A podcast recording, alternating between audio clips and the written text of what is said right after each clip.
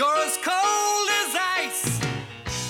You're willing to sacrifice our love. Salut à toutes et à tous, bienvenue pour ce 35e épisode de Cold Facts, un épisode avec un invité de luxe, Benjamin Antonietti, futur ex-joueur du Lausanne Hockey Club, après plus de 10 ans passés au club. Avec lui, avant de parler de sa carrière, de son passage en France, de quelques anecdotes, comment il a vécu cette saison, on va revenir sur l'actu. Et l'actu, eh ben, ce sont les demi-finales de playoff et on va forcément parler un petit peu plus de euh, la victoire genevoise 4 à 1 contre Zurich et du fait que Genève mène 2 à 0 dans sa série de demi-finales en best of 5.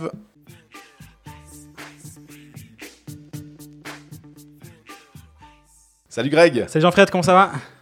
Ça va bien, on est bientôt vacciné, on a pu avoir nos rendez-vous. C'est cool. Exactement, ouais. Alors, épisode. euh, J'avais dit que ce serait les Grenat Facts et non Facts parce que je pensais qu'il n'y aurait plus que Genève Servette et donc euh, on allait parler que de Genève Servette. Il y a eu un invité surprise qui s'est greffé au milieu. On a Benjamin Antonietti à notre micro. Salut Benji. Salut. Salut Benji. Comment ça va? T'es déjà en vacances du coup? Pas, pas encore tout à fait. hein. Deux, trois choses à finir euh, pour la fin de saison, des meetings, des choses comme ça, mais à part la suite, ouais. J'ai directement une question d'un auditeur, Roland Gay, qui aimerait savoir si tu as signé à Genève. Comme il t'a posé huit fois la question sur le plateau des Pécaïs, il s'est dit qu'il fallait une neuvième fois. Alors comme ça, Roland, qui nous écoute de toute façon, j'ai posé la question. T'es pas obligé de répondre. il a vraiment posé ça? Il a dit chiche, Il a vous la il a, il a dit vous, la- vous oserez pas la poser. J'ai dit bien sûr qu'on osera. Euh, bah, bah, bah, bah, Il attendra quelques jours, il verra. Très bien. Non, on veut pas t'embêter avec ça. Donc, juste pour poser le cadre, il y a eu des rumeurs, il y a eu des bruits, etc. Voilà, on en a parlé. Comme ça, on passe à autre chose. À quoi? Ben, À Genève. Bon, ça, c'est le, le hasard du calendrier. Ouais, ou le hasard de l'actu finalement. Le hasard de l'actu. Genève qui mène 2-0 dans sa série contre Zurich après être allé gagner à Zurich euh, dimanche soir. S'est imposé 4-1 mardi soir. T'arrives encore à regarder les matchs euh, une fois que ta saison est terminée euh, ou- t'as as besoin d'une coupure et le hockey, ben, t'en as, as bouffé? Euh, bah, normalement, je coupe.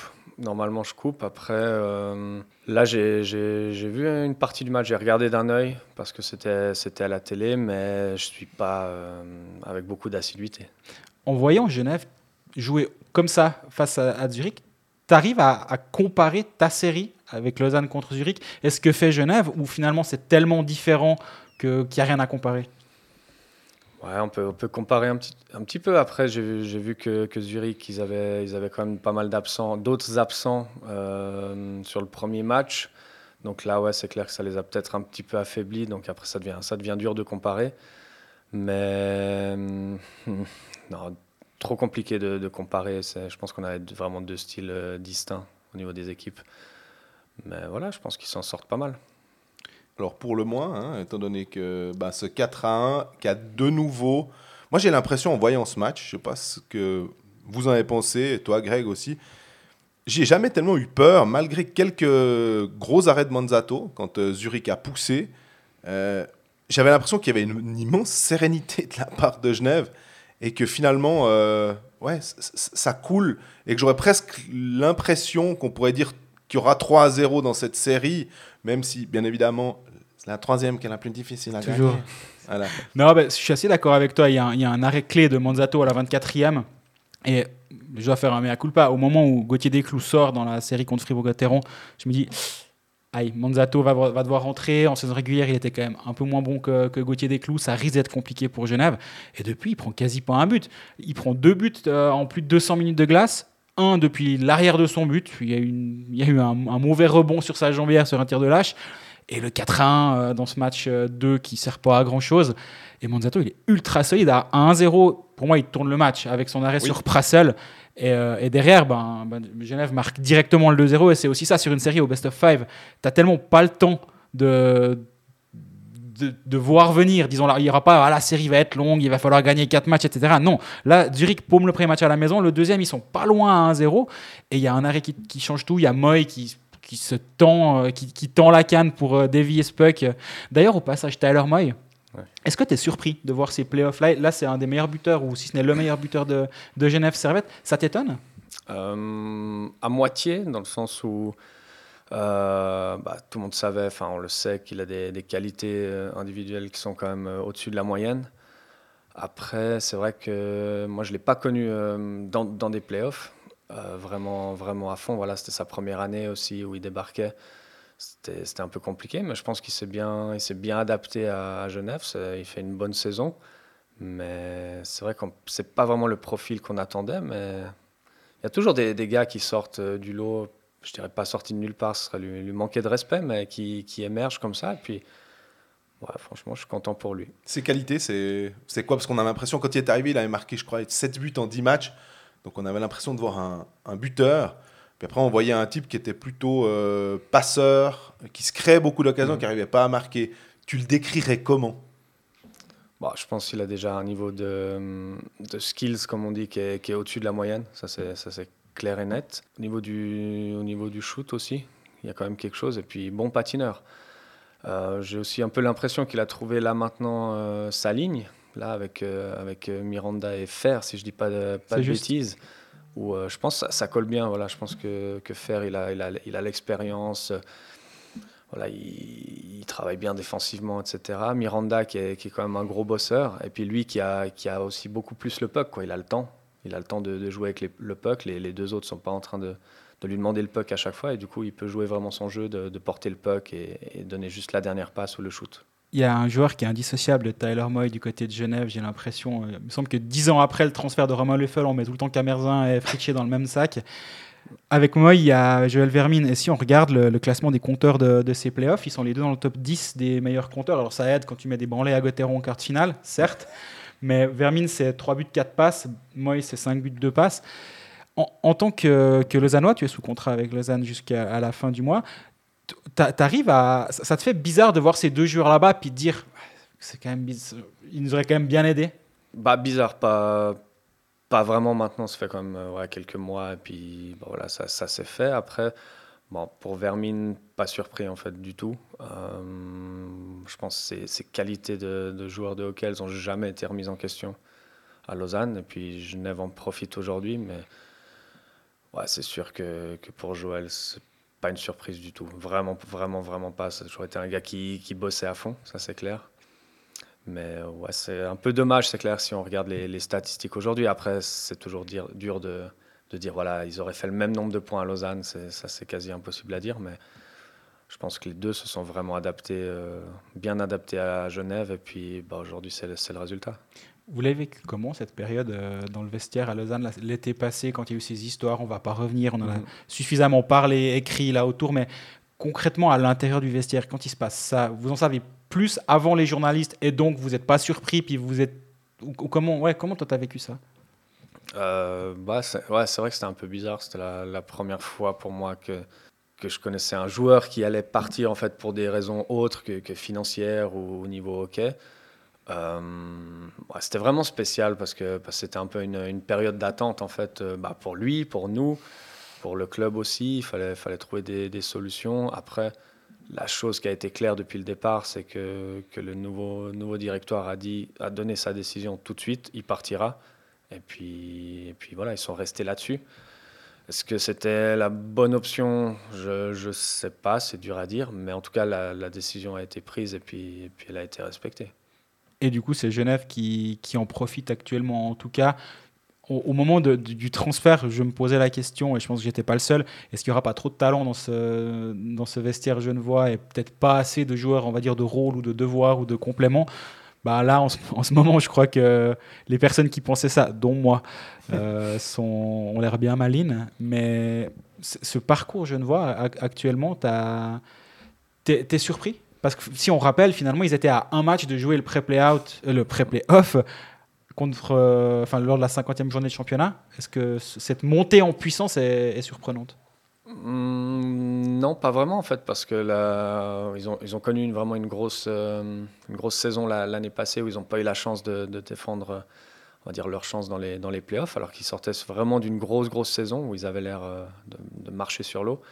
Et puis, j'ai l'impression qu'ils ont, ils ont un petit peu continué sur ce, sur ce trend, avec des hauts, des bas, bien sûr, bah, un peu comme toutes les équipes, entre les quarantaines, les choses comme ça. Et voilà, je, je pense l'inconnu qu'il y avait un petit peu avant les, avant les playoffs pour eux, c'était vraiment au niveau des, des étrangers. euh, Omar, voilà, personne ne savait trop à quoi s'attendre en playoff. Est-ce qu'il allait vraiment euh, jouer son meilleur hockey ou juste euh, faire ses, gadgets un peu, ses gris-gris? Et puis euh, Winnie Keffer aussi, je pense que voilà, sur, la, sur la saison, il y a eu pas mal de moments où ils, avaient l'air un peu d'être fatigués, de craquer. Et puis là, depuis le début des playoffs, ouais, on, les, on, les, on les entend que pour les bonnes choses. On les, on les entend pas sur des pénalités, des choses comme ça. Et ça, c'est la, je pense pour moi, c'est la grosse, grosse différence entre euh, la saison et les playoffs, c'est les, leurs étrangers. D'ailleurs, euh, Winnick, en, en saison régulière, à un moment, il a eu une super série. Il marquait, il marquait beaucoup de points. Quand il était placé avec euh, justement euh, Omar euh, sur la première ligne, on se souvient, c'était début janvier, le fameux coup de sac de Patémon. Et là, il avait connu une série incroyable. Fer avait un petit peu baissé d'un ton. Et puis, euh, on avait dit en fin de saison régulière, là, tu, tu disais aussi, euh, effectivement, on, on les entendait. C'était pas des mauvaises choses, mais des, des pénalités, que ça, ça piaillait auprès des arbitres. euh, et que là, tout d'un coup, avec le retour de Rod, eux qui se sont dit, bon, ok, on va se calmer un peu. Et là, tout d'un coup, on a une sorte de machine. Enfin, c'est incroyable. C'est c'est finalement une défaite contre Fribourg d'entrée. Et depuis, ben, c'est quatre victoires contre Fribourg, deux victoires contre Zurich.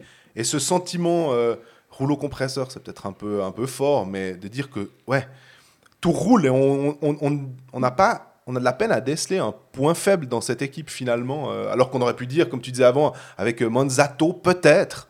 Et, et encore, hein, c'est un bon gardien, mais Mais Voilà. moi, j'aurais pu imaginer surtout la défense. Tu te dis, euh, il manque Maurer, il manque Mercier, c'est des joueurs expérimentés, c'est des gros bonhommes. En playoff, ils pourraient faire la différence. Non, tu as Guébé et Smons qui doivent jouer. Alors que je, peux- je peux imaginer qu'en début de saison, si on avait dit à Gauchi, en playoff, tu auras Guébé et Smons qui devront jouer des minutes, peut-être qu'il était peut-être pas, il aurait pas été hyper content. Là, dans le match 2, il y a Fulmin qui prend un puck dans la mâchoire, il sort, il saigne, il doit, il doit aller se faire soigner.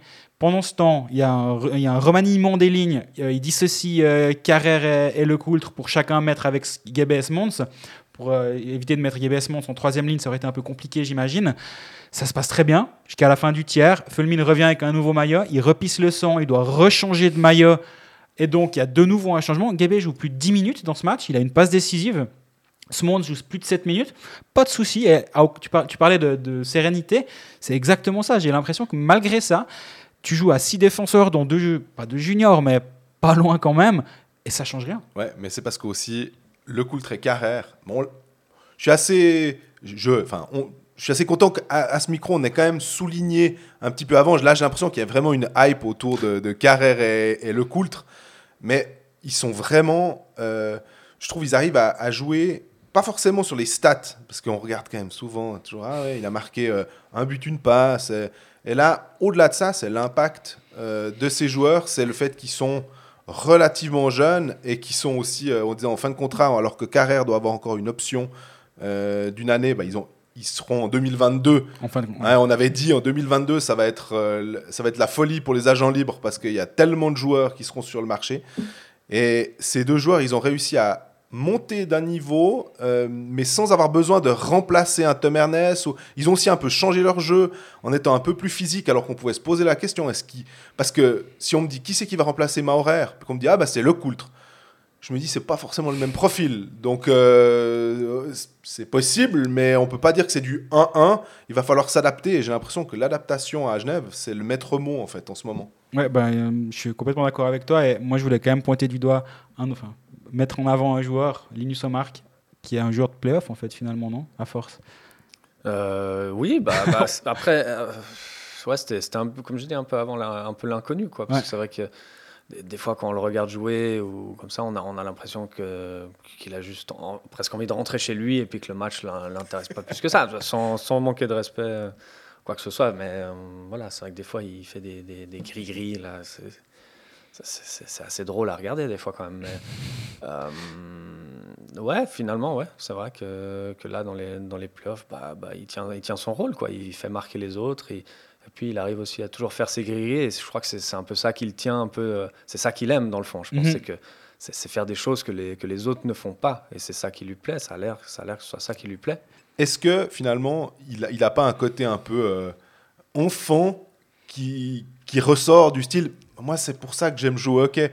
C'est, je veux bien, oui, accepter de rentrer dans un système. Je veux bien accepter de faire du back-checking. Je veux bien accepter de faire euh, des trucs tactiques des entraîneurs. Mais au bout d'un moment, quand je suis en zone offensive, les gars, laissez- laissez-moi un peu faire. Vous avez vu, j'ai des mains. C'est là où je prends du plaisir. C'est peut-être aussi pour ça que bah, les gens viennent à la patinoire puis que vous m'avez mis sous contrat. Bah, c'est sûr que si, si tu engages Omar que avant, la saison, avant la saison, tu, tu sais que, qu'il, va tenter des trucs un peu fous. Euh, après, il en a aussi les capacités. Je pense qu'on ne peut pas tous se le permettre. Je pense pas que je peux me le permettre aussi. Les, gens vont un peu rigoler de moi si je commence à faire la même chose que lui. Mais euh, ouais, ouais, ça, ça a l'air un peu enfantin comme ça. Après, euh, je pense pas que ça. Je pense qu'il y a quand même du, boulot derrière. C'est, c'est quand même un athlète de, de haut niveau. Et lui a vraiment les capacités pour le faire, surtout le courage de le faire, parce que parce que c'est facile à l'entraînement, mais après euh, le réaliser dans le match, dans les playoffs, voilà le, coup de marcher sur le puck, là, alors là, je je sais pas, pas ce qui lui est passé par la tête à ce moment-là. Il s'est dit que ça, ça allait être drôle. C'est super drôle à regarder en fait, c'est clair qu'il a il a vraiment l'air d'avoir un côté enfantin là-dedans, ça c'est sûr. C'est drôle à regarder, mais quand tu es en face, puis que tu as un gars qui te fait ça, t'as pas envie de lui mettre la canne en travers de la tête. Bah ça, ouais, un petit peu, ouais. Ça, ça, ressemble un peu à Neymar quand, quand il fait ses, ses trucs comme ça en, fin de match.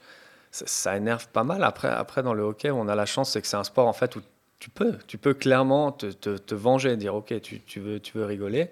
Bah, tu, peux faire mal aux autres, mais j'ai pas l'impression que, que derrière l'équipe adverse arrive à le, à le pénaliser, à, à lui faire mal, à l'empêcher de jouer en fait. Là, il est, il est clairement au-dessus. Et tu as déjà vu, je pense, quand euh, vous jouez contre lui, parce qu'il le fait souvent, il aime bien se mettre au deuxième poteau et taper avec sa canne euh, contre le poteau pour gêner le gardien, je crois que c'est ça, pour lui faire croire que peut-être le puck roule. C'est quoi ce genre de, de, de petit truc? Ouais, je sais pas, là, là ça. Je peux pas l'expliquer, je sais pas, c'est des choses. euh, le dernier match à Lausanne, il pendant, pendant, pendant que les arbitres regardaient la, la validation d'un goal, il s'est mis en tant que gardien aussi. Il nous a fait le coup, il a, il a joué gardien pendant la pause, euh, tout seul. Alors, je, peux imaginer le faire, par exemple, pour faire rire tout le monde. C'est typiquement un truc que je pourrais faire et regarder les copains et dire Regardez, je suis gardien, c'est super drôle. Mais lui, il a fait tout seul. Donc, je pense qu'il a dû rigoler tout seul en, en se disant Bah, tiens, je suis gardien. Tout seul, en fait. Donc, il y a un côté un peu. euh, je ne pourrais pas définir en fait ce qui lui passe par la tête. Mais bah, c'est peut-être un, un toc, peut-être, je sais pas. Mais en tout cas, ça a l'air de marcher pour lui. Je suis allé parler avec lui à la fin du match, euh, justement, d'un peu ses playoffs, de comment lui se voit en tant que, que joueur potentiel. Est-ce qu'il est un joueur de playoff, on va dire J'ai essayé de, de- voir avec lui euh, si ça le, ça le touchait, disons, d'être labellisé euh, super joueur de saison régulière et joueur YouTube. Et il m'a dit, mais tu regardes mes matchs? Je dis, ouais, je regardais quelques matchs à Salavat, ouais. euh, pourquoi? Il dit, tu trouves que je suis pas un joueur de playoff? Je dis, c'est pas moi qui l'ai dit. Puis il était presque un peu sur les pattes arrière. Et euh, il dit, mais j'étais le meilleur joueur de la ligue. J'étais, chaque fois le meilleur joueur des playoffs, the fucking best player. Puis j'étais là, ok. Puis il dit donc quand on dit ça en Suisse, il dit mais moi je sais pourquoi on dit ça en Suisse. Ça fait, j'ai fait des mauvais playoffs à Zug et du coup en Suisse les gens ils, se rappellent que de ça. Oui, j'ai pas été bon à je, je vais faire une interview donc je vais pas tout, toute la raconter ici. Non mais en gros il dit j'ai- chassé le meilleur total de points de la saison régulière à jusqu'au dernier match. Il a dit j'ai beaucoup appris ce jour-là. En gros, tu peux pas te permettre de te cramer en saison régulière, puis après, ben, tu payes le prix en playoff. Et il dit, je pense que je suis beaucoup plus smart maintenant. Et là, il est vraiment focus sur ses playoffs. Et ça se remarque. Et au- passage, le, son but, le 4-0, alors c'est pas le but le plus important du, du match. Et là, c'est une merveille entre la passe de à la Vermine, place de Vermine la, la passe de Vermine lobée, on l'entend brailler pour demander le puck. Omar, qu'il est ultra vocal sur la glace. Et qu'on a, on a la chance, entre guillemets, qu'il n'y ait pas de spectateurs. hein, J'ai plein de guillemets le fait qu'il n'y ait pas de spectateurs. Le, mot chance.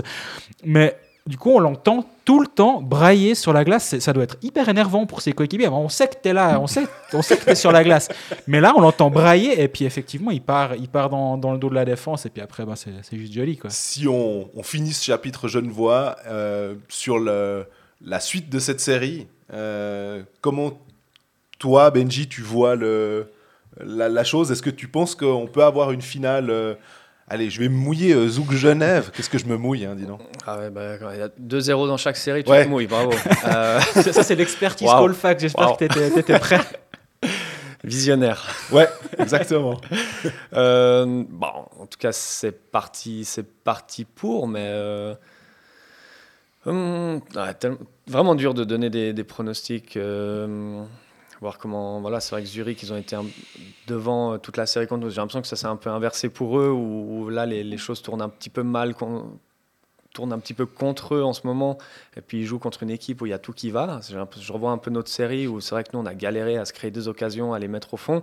Et eux, ils avaient une, une occasion à la 58e et puis, puis c'était goal. Quoi. Donc là, ça, ça tourne un petit peu contre eux, mais je pense que Zurich, ils ont quand même, euh, ils ont quand même de l'expérience. Il y, a, la majorité des- joueurs de l'équipe qui a déjà gagné le titre. Donc ils ont l'habitude de situations peut-être un peu compliquées, de choses comme ça. Je pense qu'ils sont capables de, réagir. Ils ont quand même un...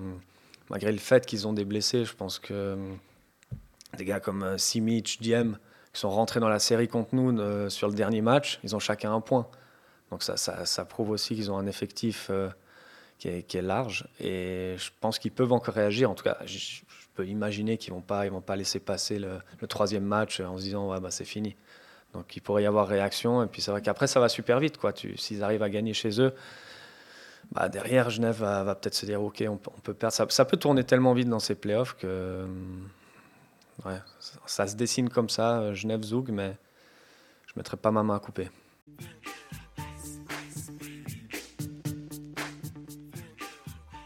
Bon, assez parlé de Genève. On ne veut pas parler que de Genève avec toi, sinon on- on- enfin, c'est un peu bizarre euh, d'avoir le Lausannois Benjamin Antagnetti pour parler de Genève tout le long. Euh, si on retrace un tout petit peu ta carrière, je ne vais pas faire la voix de Roland Guy, on a déjà parlé de lui une fois, mais selon ta fiche Elite Prospect, non, tu as 512 matchs avec euh, le Lausanne. Ok. Il t'en manque une dizaine pour. Enfin, 10, pas une dizaine, il t'en manque 10 pour battre le, le record de, de Florian Comte. C'est un peu cette blessure qui, fait que tu n'y arrives juste pas. Tu avais fait tes calculs avant la saison, il, faut que je joue mes 50 et quelques Euh, matchs. hein. Ouais, je savais, avant la saison, il, en fallait, je crois, 34. 34. Et puis en fait, du coup, je m'étais fixé en fait comme objectif. Je me suis dit, bah, pour, y arriver, il va falloir que, que je joue. Puis comme c'est clair qu'on avait un effectif qui était tellement euh, étoffé, je me suis dit, bah, l'objectif, c'est d'y arriver.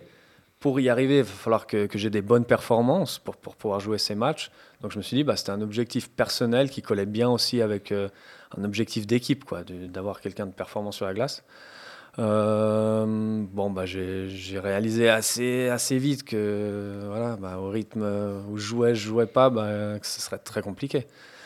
Bah, après, ouais, un- petit goût d'amertume quand même, parce que voilà, à 10 matchs, euh, c'est tellement peu dans le fond, ça aurait clairement été possible. Mais passer les 500 matchs, je pense que c'est déjà une marque euh, pour moi qui est, qui est exceptionnelle en fait. Et là, d'arriver en, au bout de- en bout de course avec Lausanne, ça te fait un pansement au cœur?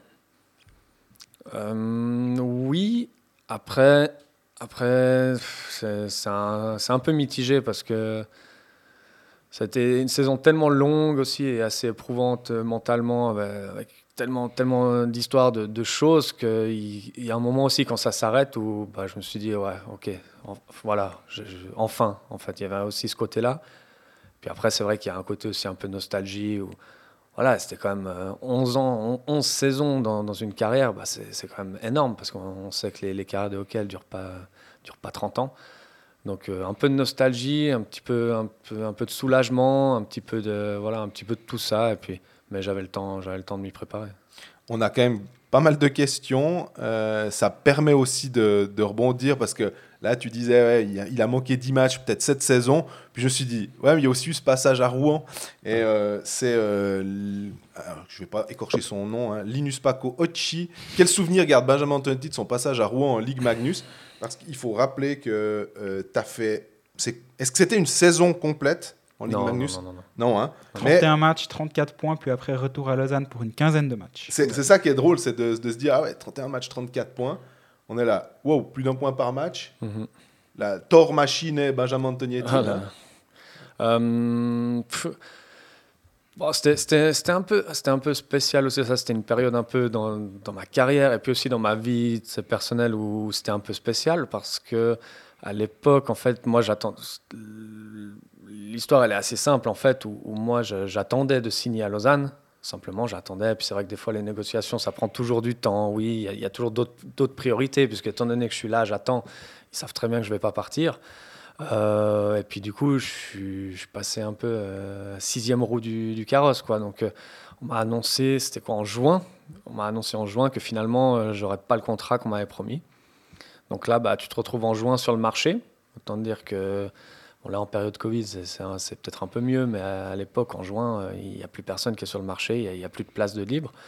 Donc après, j'avais l'option en fait d'aller soit en, Ligue B, de pas avoir d'équipe, d'attendre des blessures en Liga, euh, ou alors peut-être de partir à l'étranger. Donc là, à ce moment-là, c'était un peu un, craquage en fait, où j'ai dit bon bah, vous savez quoi, je, je veux plus entendre parler de vous, ça m'intéresse plus.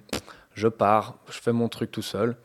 Et puis euh, c'est en fait avec euh, c'est avec Christo en fait qui m'a dit mais va là-bas, ça, ressemble un peu à la Ligue B, sauf que bah, si tu te plantes, tant pis quoi, personne n'aura entendu parler de toi. Euh, essaye quoi, voilà, ça te fait une nouvelle expérience. Tu sors vraiment de ce cadre suisse, ok, de, de- tout ça. Et puis bah, c'est pour ça que j'ai décidé d'aller là-bas. Après au niveau des, points, tout ça, alors c'est sûr que c'est pas pas pas le niveau de la Liga, ça c'est ça c'est clair et net. Après pas sous-estimer non plus parce que je pense qu'il y a quand même des il y a des internationaux français, il y a des internationaux euh, slovènes par exemple aussi qui participent au championnat du monde. Euh, Il y, a- des bons joueurs. Y a, après, on va pas se mentir, il y a un niveau, euh, il y a clairement un écart entre les six premières et les six dernières équipes. Mais le, point, le, point clé en fait de tout ça, je pense, c'est la confiance. Quand- tu arrives dans un endroit où, tu as le statut d'étranger, c'est clair qu'on te pardonne les choses, mais on te donne tellement aussi. Euh, j'ai- je jouais tout le temps, tout le temps, tout le temps, sur la glace, au power play. On me posait la question qu'est-ce que tu veux faire sur la glace? Qu'est-ce que tu veux faire au power play? Qu'est-ce que tu veux faire comme sortie de zone? Euh, Ouais. Donc du coup, tu peux décider des choses. Tu peux, tu peux dire voilà, moi j'aime jouer là parce que c'est là où je me sens le mieux. Et on te dit ok, très bien, bah reste là. Bon, mais t'étais bon aussi. Pour qu'on te propose, c'est pas juste le pédigré de dire que tu venais de Suisse, puis que tu venais de la première division suisse. Mhm. C'était aussi que peut-être, euh, et sûrement que tu l'as mérité, ne serait-ce que par ton jeu en voyant l'entraînement. Ils se Ouais. ah ouais, lui, on peut lui poser la question parce qu'il sait quoi faire. Bah, moi, je suis arrivé aussi avec bah, plusieurs saisons en Liga, donc c'est vrai que j'avais, j'avais un rythme qui était un, un peu plus haut que, que le, qu'en France. Mais non, c'était, c'était pas prévu comme ça à la base. hein. Quand, quand ils m'ont engagé, ils ont dit oui, bah, tu, tu joueras euh, deuxième power play. Tu, voilà, bon, le box play, ça c'était assez clair. Mais, euh, mais je me suis super bien entendu aussi avec les, avec les gars avec qui j'ai joué dans la ligne, notam- bah, notamment un international français qui a, qui a fait je sais pas combien de championnats du monde, Nicolas Ritz euh, où ça a tout de suite matché, on s'entendait super bien. Je, là, j'ai confiance 100% pour la défense et puis j'étais un peu plus libre en attaque. Euh, ouais, c'est vraiment une question de confiance. Puis une fois que ça fonctionne, une fois que ça fonctionne, bah t'es, t'es lancé quoi. Moi, j'ai adoré le fait, le move de la personne qui n'hésite pas, en fait, à prendre un risque. Parce que pour moi, quand même, même si, et ce que dit Christo euh, est intéressant, il dit, vas-y, on, on- on t'oubliera peut-être plus facilement, en tout cas, on regardera Mhm. moins. Mais j'aime beaucoup le move de dire, allez, tant pis, j'ai pas d'a priori, Ouais. je vais dans le championnat de France, c'est pas grave, euh, il y a pas, c'est pas un championnat, c'est pas un sous-championnat, j'y vais. Et puis, euh, finalement, ça t'a permis de revenir je sais pas si on peut dire par la grande porte, mais finalement, euh, ouais, tout le monde disait Ah, tiens, il y a Benjamin qui revient, ouf. Ouais. Bah, moi, moi, je voyais le truc euh, à me dire, à comparer un peu à la Ligue B en me disant, bon, bah, euh, si, je fais une grosse saison en Ligue B, j'ai une chance de revenir en Liga. Ça, c'était une chose. Après, pour être vraiment honnête, par exemple, mon, père, il m'a dit, quand je suis rentré, il m'a dit, mais tu sais, honnêtement, je t'ai rien dit, mais ton histoire, j'y ai pas cru une seconde. Moi, moi j'étais sûr. Je disais, oui, je vais là-bas, ça se passe bien, je reviens en Liga, blablabla. Bla, bla, bla. Et tout le monde m'a dit, ah, ok, ok. Mais il y a tellement de monde qui m'a dit, à la fin, quand je suis rentré, il m'a dit, mais honnêtement, chapeau, parce que ton histoire, j'y ai pas cru une seconde. Et ouais, je suis parti un peu. Comme j'ai dit, c'était pas que ok, c'était aussi un peu un, truc dans, dans la vie personnelle où, tu te dis, ok, le monde, il s'effondre un peu, parce que toi, tu attends ton truc, tu es là, tu as ta petite vie. Et puis au mois de juin, on te dit non. Et là, bah, là tu te retrouves, tu es dans la panade, hein, on va pas se mentir, tu es clairement dans la panade. Et puis, du coup, c'était un peu un craquage, quoi. Ta copine, je pense aussi, on peut, peut euh, dire qu'elle te soutient bien parce que c'est pas simple de se dire on part à Rouen. Alors, euh, ouais, il a fallu que je vende le truc. Euh, bon, ça tombait pas trop, on va dire peut-être pas trop mal, voilà, parce qu'elle venait de finir ses études, donc elle, elle avait entre guillemets un petit peu du temps où elle pouvait un peu, elle pouvait se permettre en fait ça.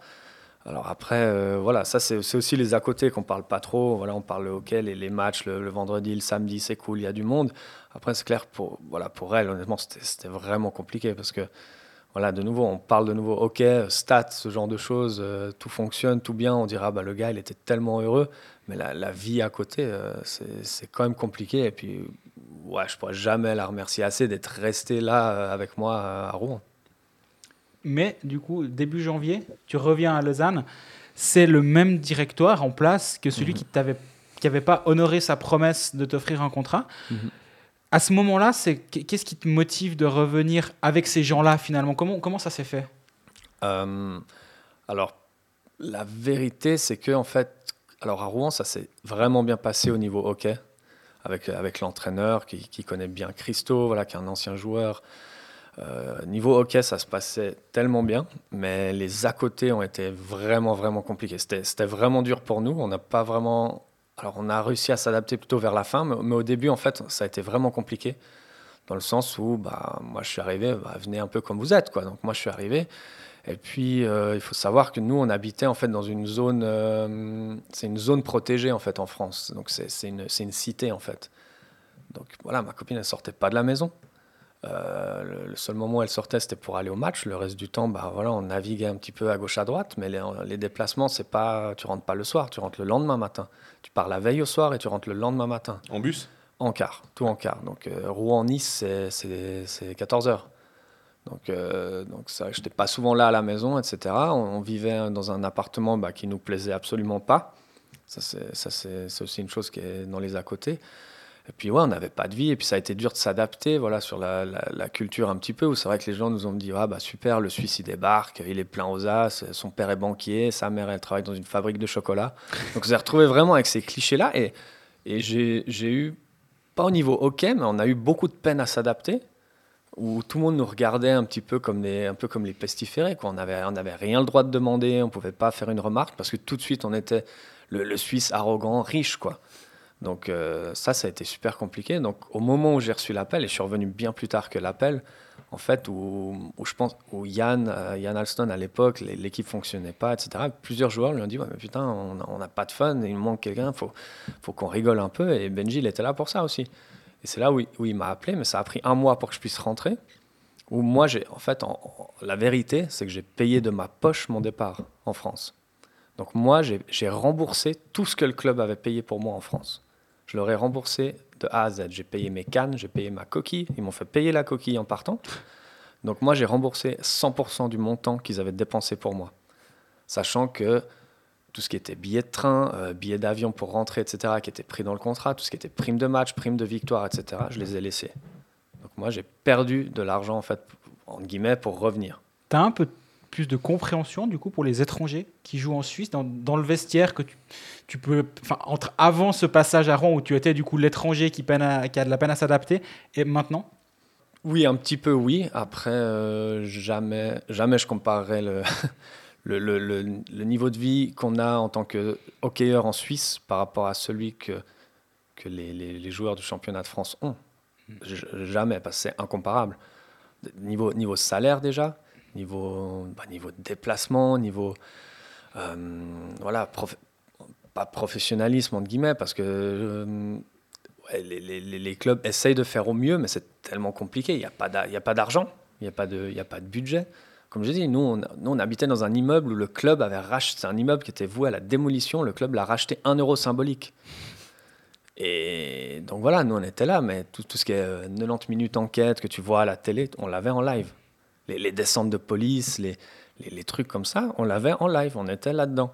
Bertrand de la Villardière était en bas de l'immeuble. Euh, non, même lui, il n'osait pas venir. non, mais, mais donc, alors, je peux comprendre des fois l'adaptation, etc., mais je quand même, ouais, je, je le comparerai pas. du Ouais. coup c'est un derby avec Davos maintenant en fait quand, quand vous jouez contre Davos c'est le c'est un derby par rapport au Nice 14 heures de quart euh, là ça te fait rigoler Ouais.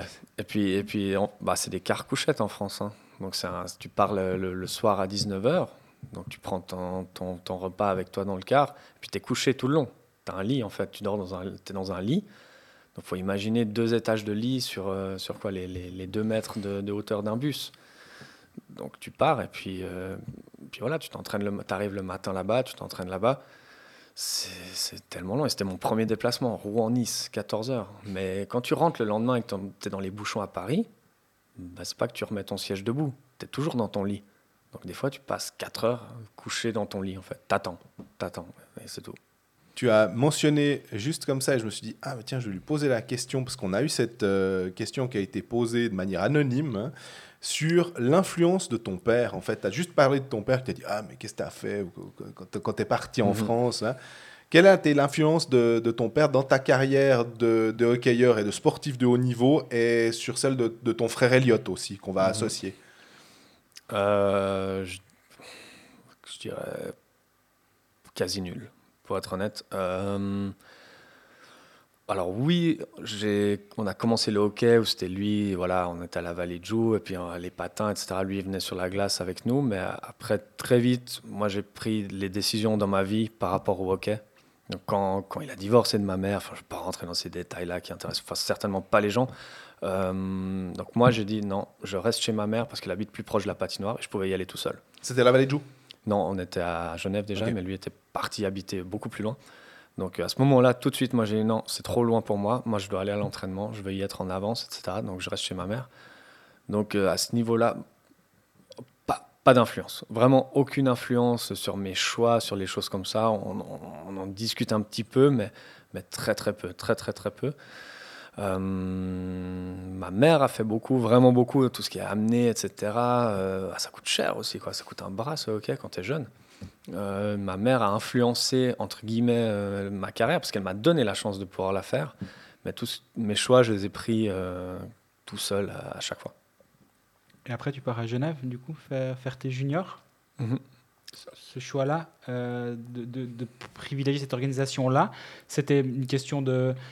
Est-ce que c'est. Pas, pas Genève a fait la meilleure offre à un mini, mais Ouais. pourquoi tu as, pris ce- cette direction-là? Mais moi, je voulais pas. Moi, j'ai commencé à Mérin, le hockey, parce que euh, j'étais trop jeune pour m'inscrire à l'école de hockey officiellement. Puis à Mérin, le, petit- club, il n'y avait pas de toit, il n'y avait pas de patinoire couverte, rien.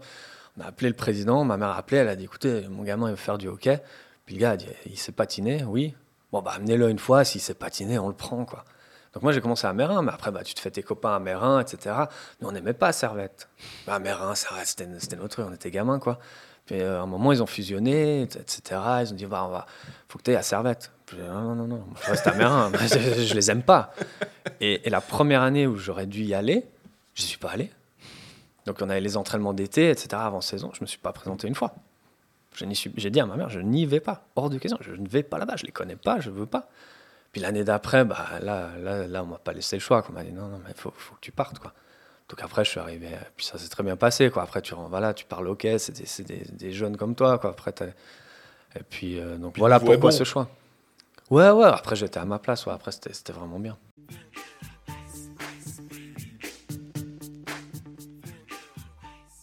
Il y a une question de Yvan Deneria, Dénéréa, je crois. Deneria qui dit euh, il était régulièrement sélectionné chez les équipes, en- chez les jeunes en équipe nationale. Mhm. Qu'est-ce qui lui a manqué selon lui pour être sélectionné en équipe A? Alors avant de venir à- sur la deuxième partie de la question, c'est vrai que tu as joué deux championnats du monde, un M18 dans ton équipe il y avait Niederreiter, Chervet, As, Leffel, Sven Berchi. Oh, c'est- pas une vilaine équipe. Ouais.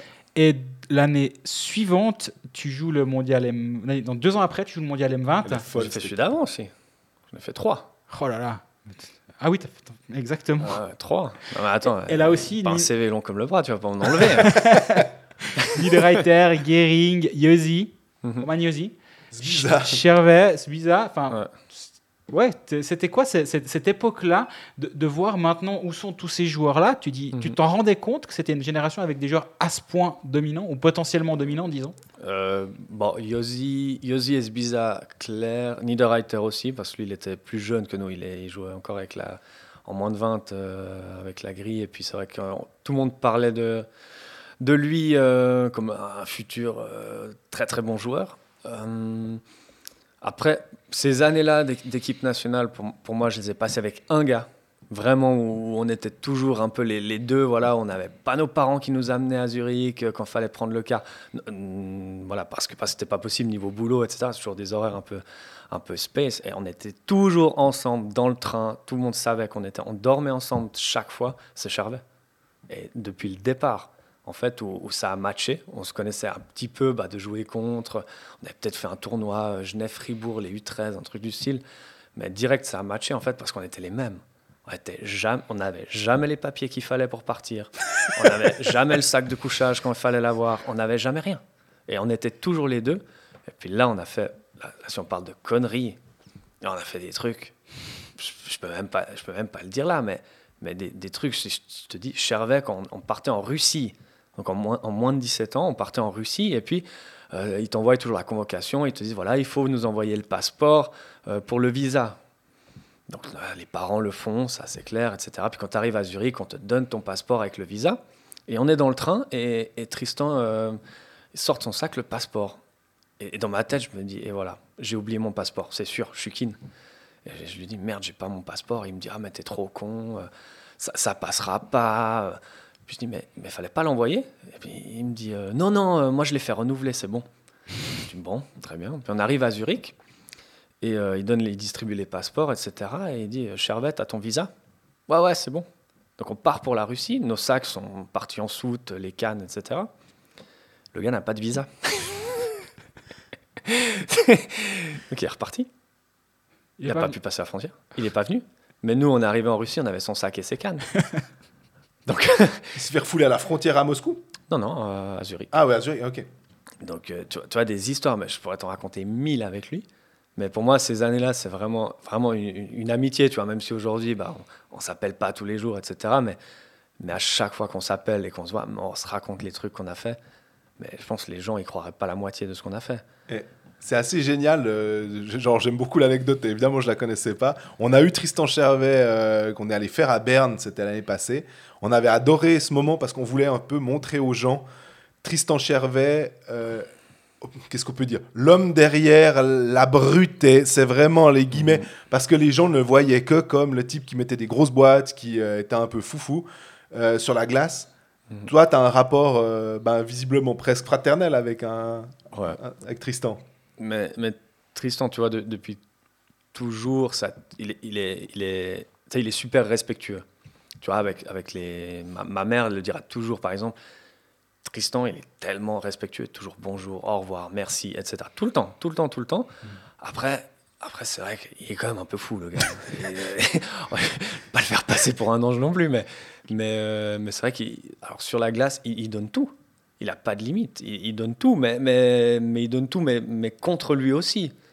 Il va bloquer des shoots, il va, il va prendre des checks aussi pour, pour les autres. Donc il, en donne, mais il, en il reçoit aussi beaucoup. Mais, mais lui, il est, tellement fort vis-à-vis des critiques, etc. Il s'est jamais arrêté. Et puis, ouais, il fait quand même une carrière qui est, qui est- incroyable. Je veux dire, je pense, voilà, aujourd'hui, il a, il a son contrat de, de 8 ans. Je pense que c- il rentre, il va gentiment rentrer dans les, dans les légendes aussi à Berne.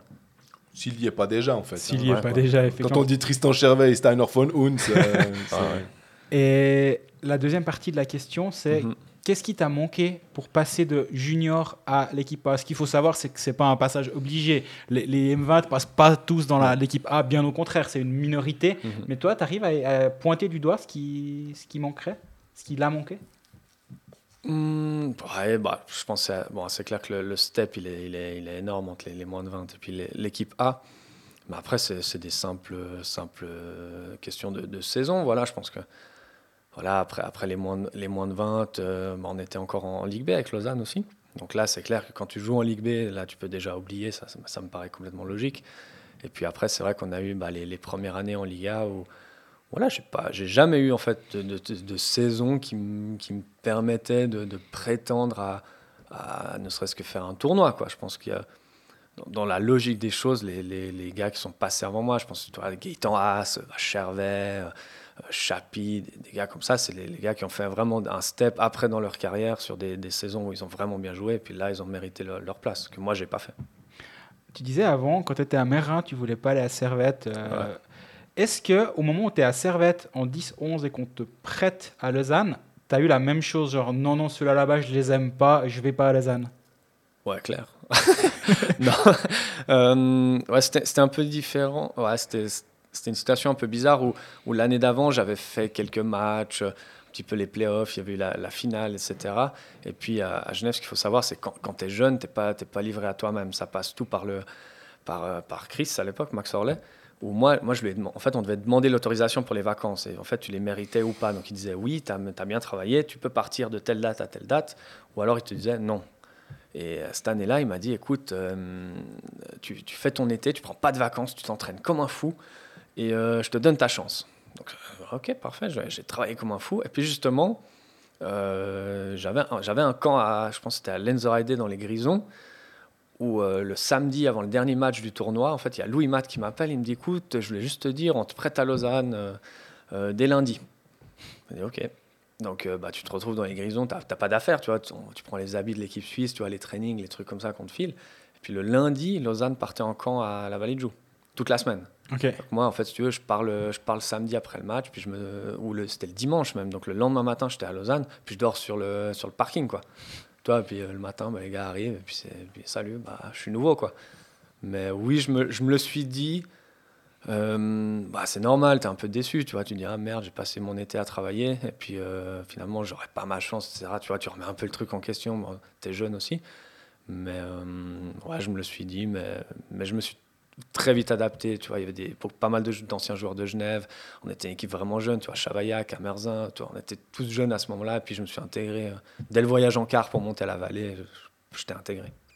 J'ai une question de Yvan Denérea, du- de nouveau, euh, mais je vais euh, la, la prendre et essayer peut-être d'élargir un tout petit peu parce qu'il pose la question durant ces 10 années au LHC, quel coaching staff lui a le plus convenu et lequel le moins et pour quelles raisons Et puis j'avais envie de dire, quel est le coach qui t'a le plus marqué finalement dans ta carrière? Et là on élargit.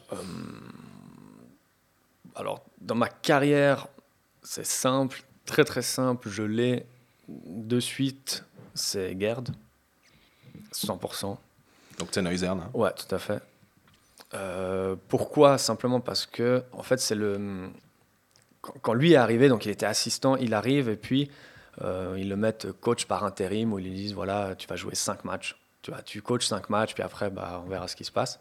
Et, lui, en fait, c'est quelqu'un qui arrive à tourner chaque événement qui se passe, qui sont négatifs, il arrive à les tourner euh, en fait, pour renforcer l'équipe. Donc, lui, il vient, il a cinq matchs, et puis il nous dit Bon, les gars, j'ai cinq matchs, est-ce que ça vous dirait pas qu'on emmerde un petit peu le monde, et puis qu'on joue bien ces matchs, puis après, bah, peut-être je peux rester. Puis là, à ce moment-là, tu vois, il y a les leaders, Kons, Reist, qui connaissent Gerd aussi d'avant, qui disent Eh, on joue que pour lui. Donc, on est sur une saison complètement pourrie, et là, on va gagner euh, les cinq matchs. Ok, puis finalement, ils disent Bon, bah, on va te garder jusqu'à la fin de saison, euh, voilà, c'est super, euh, puis on montera l'année prochaine.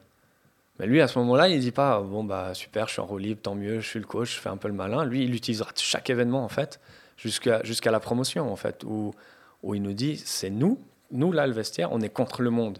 Personne va venir nous aider, personne du bureau va nous aider, personne là va nous aider. Il y a que nous. Donc lui, il a réussi à tourner chaque événement négatif en, qui peuvent être pris négatifs, il les a tournés toujours en positif. Quand avant la finale, il apprend que Heinz Heller a été engagé à sa place, alors qu'il a même, alors que peut-être qu'on va faire la promotion, mais il le tourne, il vient, il nous le dit. Il dit écoutez les gars, voilà, je vous dis la vérité, euh, l'année prochaine il y a un nouveau coach qui arrive et tout. Et nous on est tellement, on l'aime dans le fond, tu vois, Gerd, on, l'adore. Et on dit ah merde et tout. Du coup, ok, on va, on va gagner pour lui. Et chaque série c'est comme ça. Et chaque série. Et puis c'est quand même le, voilà, je pense que c'est l'entraîneur avec qui j'ai eu le plus de succès. Parce qu'à un moment donné, il nous a pris, on était à la ligne Berton, Augsburger et puis moi. Il dit, mais les gars, vous, vous jouez tellement bien, c'est cool. Mais au bout d'un moment, il faut commencer à marquer des goals. Et là, puis là, on le regarde, on dit, ouais, mais c'est pas notre rôle. Puis non, non, mais les gars, vous vous rendez pas compte de ce que vous avez dans les mains, de ce que vous pouvez faire. Et il nous prend, il nous oblige. Il nous oblige à, lâcher un peu la défense, à tout ce genre de choses. Puis je pense que les, les trois aujourd'hui, voilà, Oxo, Berton et puis moi, je pense que c'est la période où on a on arrivait au match et on savait qu'on aurait des chances de marquer, etc. Pour à la fin avoir un succès. Je, voilà, je pense qu'on a vécu un truc de, de fou avec Gerd et moi je garderai toujours cette image de lui. Cette promotion, c'est le, pour l'instant, sportivement et humainement, c'était un peu le sommet avec Lausanne. Ouais, 100%. 100%. Parce que ouais, c'est tellement, bah, c'était attendu. Euh, jamais joué dans une patinoire comme ça, autre. Par la suite, même par la suite, tu vois, c'était plein, mais c'était pas, pas plein, c'était pire que ça. Et puis c'est tellement long, tu vois, tu as une série de plus que, que de playoffs de Liga, tu vois, où après tu as une série finale en fait où, où tu clairement pas le favori, tu joues contre une équipe de Liga. Donc c'est encore plus dur, tu vois, et puis il y a tout qui fonctionnait cette année. C'était, tu vois, entre. Tu es obligé d'avoir une bonne équipe si tu veux gagner, tu vois, y a- tu gagneras jamais si tu as une équipe où les, les gars s'entendent pas, mais tu as l'impression de créer des liens tellement forts avec, avec qui tu montes que même aujourd'hui, tu vois, comme le- le- chaque fois à la date, tu vois, on poste des trucs, Instagram et tout. Et puis à chaque fois, on sait, moi j'écris avec des gars, tu vois, que, que j'ai connus euh, juste l'espace de ces playoffs, tu vois. Je sais pas, Andreas Kung à Turgovie, bah, on s'écrit. Bah, c'est fou, mais ne te demande pas pourquoi. Je, bah, on s'écrit, tu vois, on s'écrit, tu vois. Daniel Corso Non? Moi j'aimerais bien, moi j'adorais ce gars, mais non, lui il a un peu disparu. En Biélorussie, après c'est un peu compliqué. Puis alors, celui qui a le moins convenu, ou le, le pire convenu? Le- alors, le, le moins convenu, euh, j'aurais. J'ai appris presque avec, avec chacun, tu vois, par exemple, avec Heinz, tu vois, il y a des moments où je te dis, j'aurais détesté ce personnage qu'il avait tellement dur, tellement, tellement presque pas humain un petit peu, où quand, quand tu étais au fond, il, il venait presque pas t'aider en fait à remonter la pente, je t'aurais dit lui, mais finalement, quand, quand- quand je repense aux saisons, tu vois, où à chaque fois que je jouais bien, je jouais en fait. Donc, je- tu vois, il y, a- un petit peu de Heinz que qu'il y a un moment où j'ai pas trop apprécié. Mais après, je pense c'était une, saison comme cette année où tu joues pas. euh, voilà, la personne qui venait m'annoncer que je joue pas, la personne qui, qui, faisait les lignes, euh, officiellement, bah, c'était le coach cette année. Donc, euh, bah, malheureusement, je dirais McTavish. Est-ce que McTavish, est-ce qu'il est, je, que- je sais pas si je pèse mes mots, mais est-ce qu'il est pas un peu trop à la vieille école? Est-ce que euh, bah, il faut pas un peu un, un rafraîchissement, tu sais, de, de dire bah ok, on, on veut toujours des, des nouveaux joueurs. Et on, on sait qu'il y a une Mhm. période qui va de, allez, on va dire de 20 à, à 35 ans si on prend une, c'est une, une très jolie carrière. Mhm. Euh, Est-ce que certains coachs aussi, des fois, on ne devrait pas se dire, bah voilà, euh, on prend un plus jeune, puis que à l'ancienne, même si tu as fait des titres NHL, même si tu as une grande carrière de joueur, ouais, ouais, mais bon, t'es plus trop euh, up-to-date, quoi. Euh, ouais, c'est ouais, c'est vrai qu'il avait un côté comme ça, un petit peu euh, vieille école aussi, tu vois, je pense. Dans les interviews, tu as, pu voir, c'était très, très euh, Amérique du Nord. Euh, ap- après, pour moi, il n'y a pas de bon, de mauvais système. Y a, tu vois, une, fois, une fois que le système il est respecté, il est respecté. Qu'il soit bon ou mauvais, l'important c'est que tout le monde soit sur la même page. Et là, tu as une chance. Mais si, si ça se disperse un petit peu, tu vois, tu, là, ça, là, ça fonctionne pas, c'est clair. Après, en tant que personne et humainement, je pense que le une- c'est vraiment une bonne personne. Tu je pense qu'il a, ja- il a jamais voulu du mal à quelqu'un. Euh, ouais, je tiens à le souligner parce que c'est, pas une mauvaise personne. Euh, jamais je dirais ça de lui.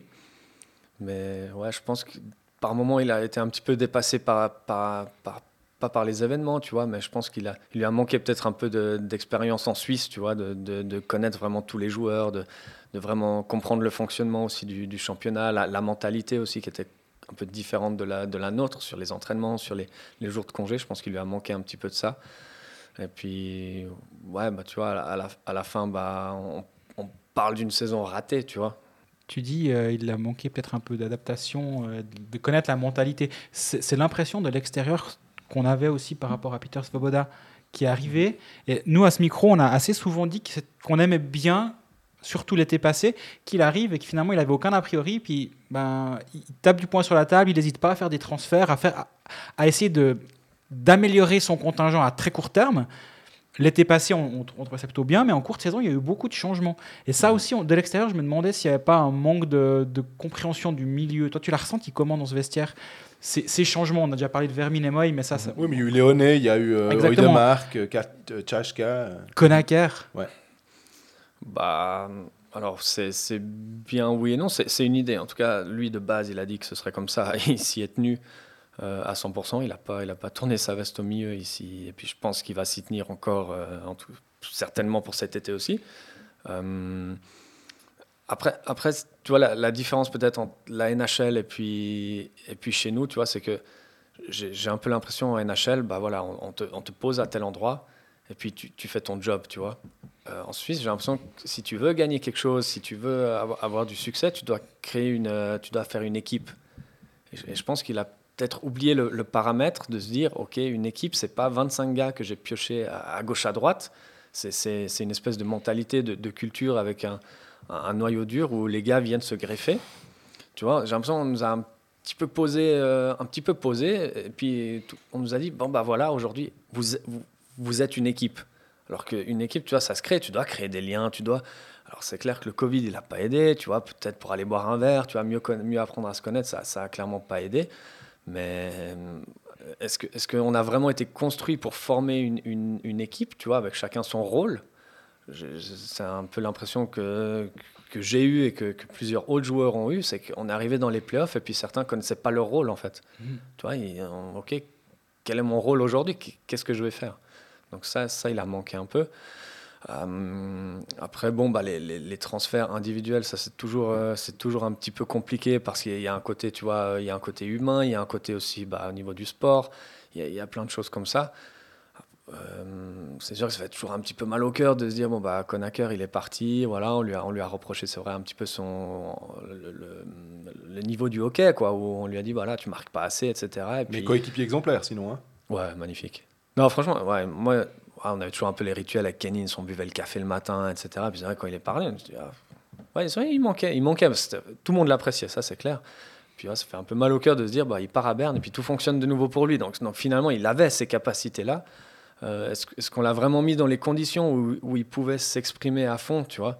Parce que de nouveau, marquer des goals, c'est. Alors, tu as l'aptitude certainement euh, technique, physique, mais il y a aussi une question mentale de, de confiance. Et, et- les, buteurs, c'est comme ça dans tous les sports. On voit au foot aussi où les il n'y a pas la confiance.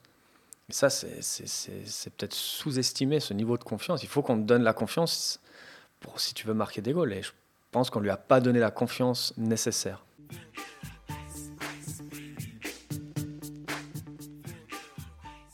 Tu parlais avant de noyau dur d'un vestiaire. Moi, si je devais, de l'extérieur, décrire le, noyau dur, t'en ferais partie. Étienne Froidevaux en ferait partie. Joël Genadzi en ferait partie. Bah, déjà, avant, j'ai une, question à ce sujet, mais je suis à côté de la plaque ou c'est justement un petit peu le. Cette lecture est assez juste? Euh, ouais, il est. enfin, le, but, c'est qu'il soit beaucoup plus gros que ça, en fait. Le, but, c'est d'avoir le, noyau le plus grand possible. Et en fait, d'avoir. euh, tu vois, que, que chaque nouveau joueur n'ait pas le choix, en fait, de, de s'intégrer dans ce groupe-là. Alors après, s'intégrer, c'est pas, c'est pas automatique, tu vois. Il faut aussi que le, noyau ouvre ses portes. Donc, ça, c'est un peu le but, euh, si je peux imaginer. Euh, après, oui, avant cette saison, c'est clair que Eti, c'était le capitaine de l'équipe. Euh, que j'ai- pas besoin de, refaire aussi non plus sa, personnalité pour, pour dire aux gens euh, que Eti c'est quelqu'un d'ouvert, de, de- de profondément gentil.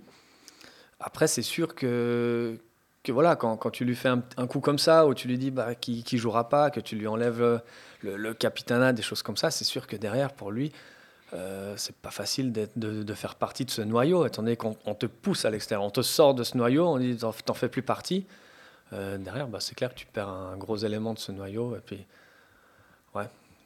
Justement, on a eu des questions en tant qu'ancien du LHC, donc proche de Froid- Froidevaux. Comment as-tu vécu la nomination de Barberio comme capitaine et comment l'équipe a-t-elle perçu les gestes de Barberio en playoff? Alors, on va aller dans, les- on va aller dans l'ordre.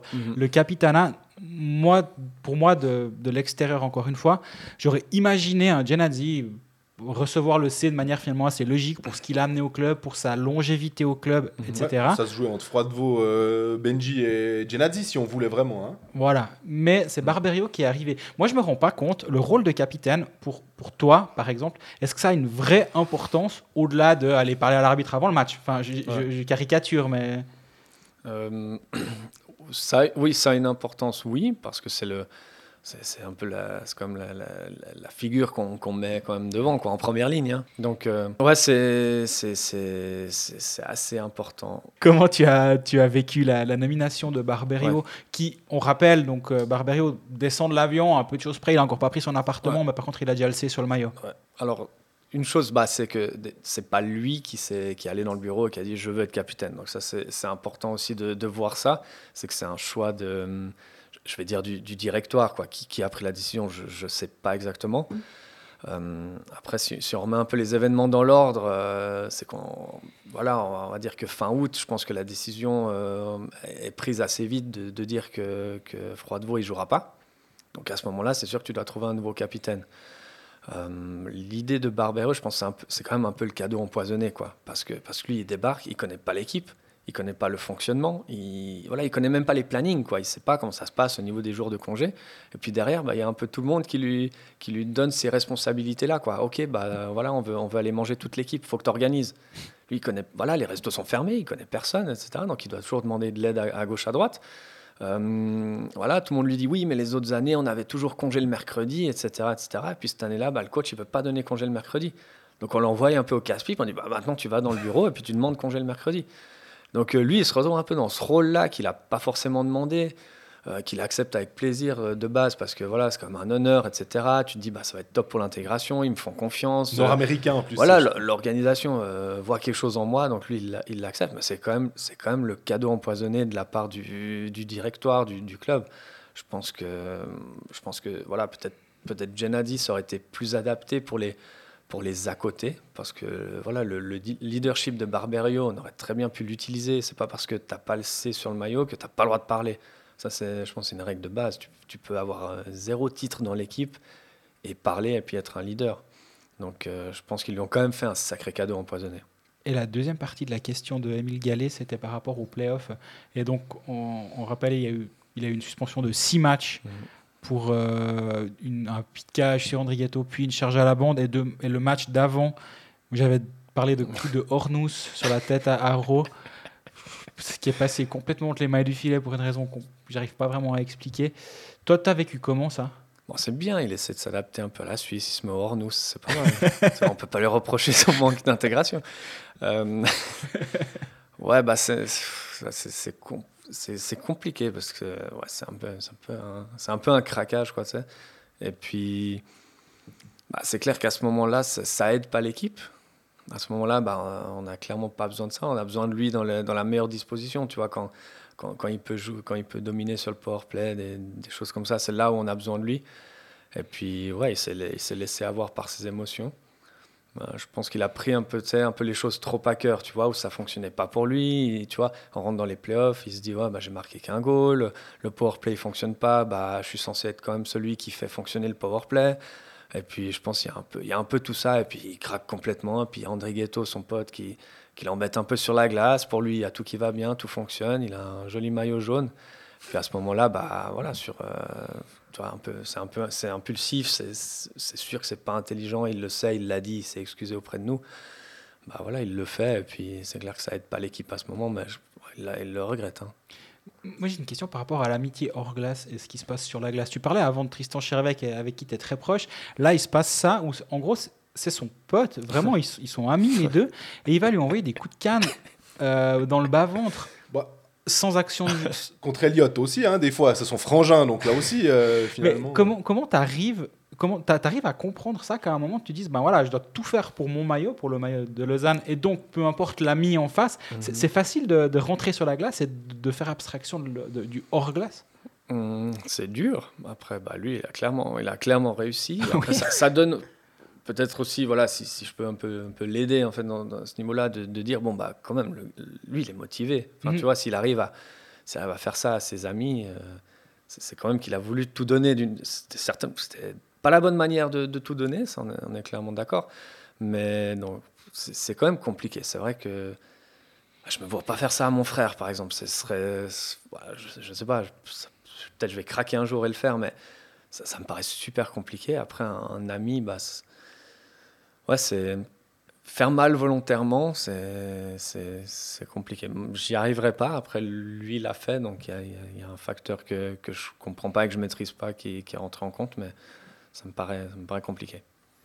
Une question de Raphaël Iberg euh, qui demande un coéquipier qui t'aurait marqué plus que, plus que tout autre, pas forcément au LHC. Est-ce que bah, tu nous as parlé de Tristan Chervet, mais il y en a d'autres. euh, Peut-être même, ça dépend des.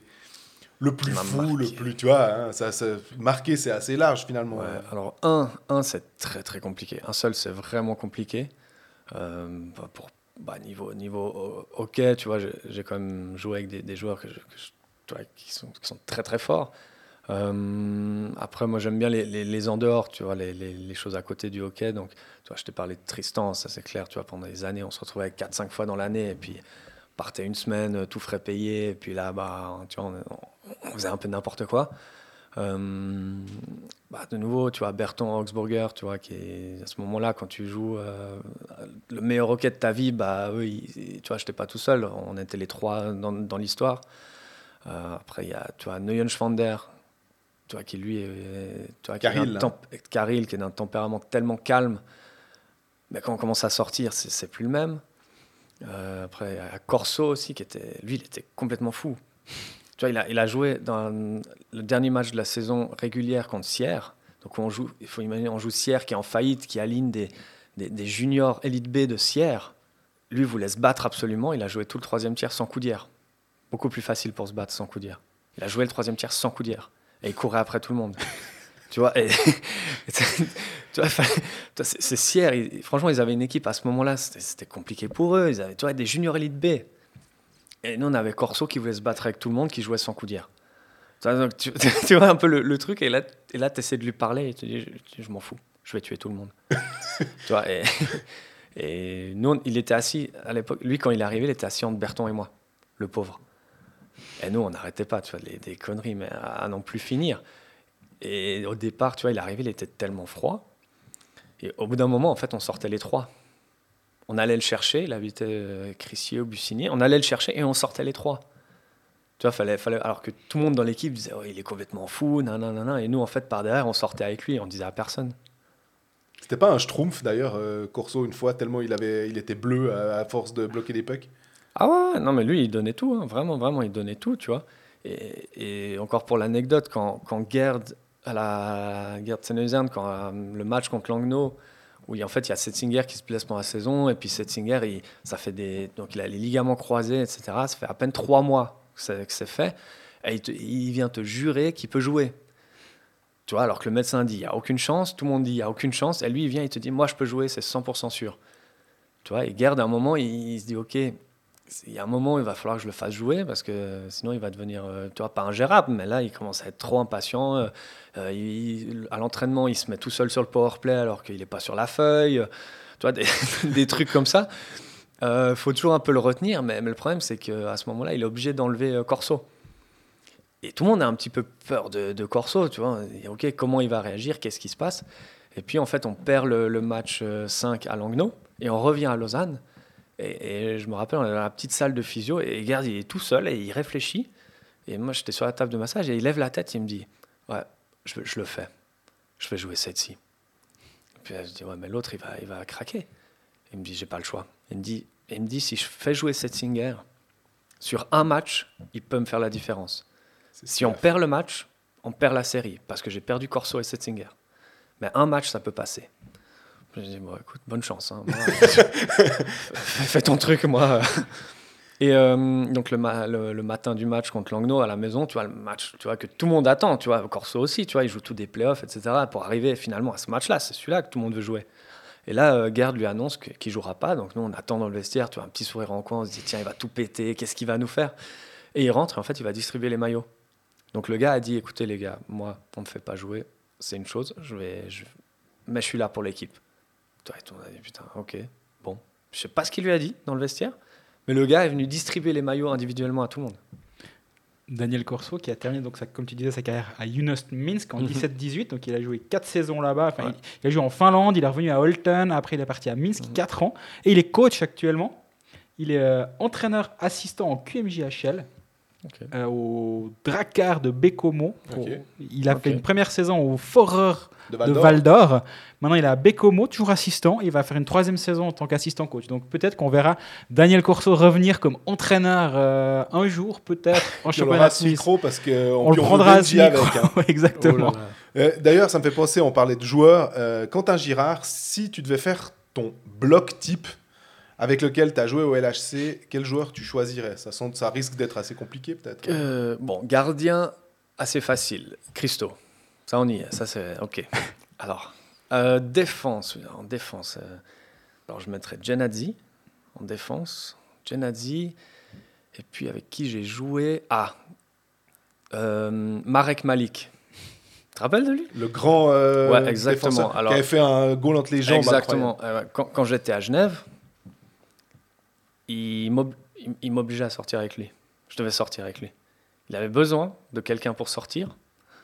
Et Le coup, wingman, Ouais. l'ailier. 18 ans, quoi. Donc, euh, tout heureux, quoi. Donc, euh, je sortais toujours avec lui. Donc, je le mets là, ça ferait une belle paire. Parce que lui, il était magnifique.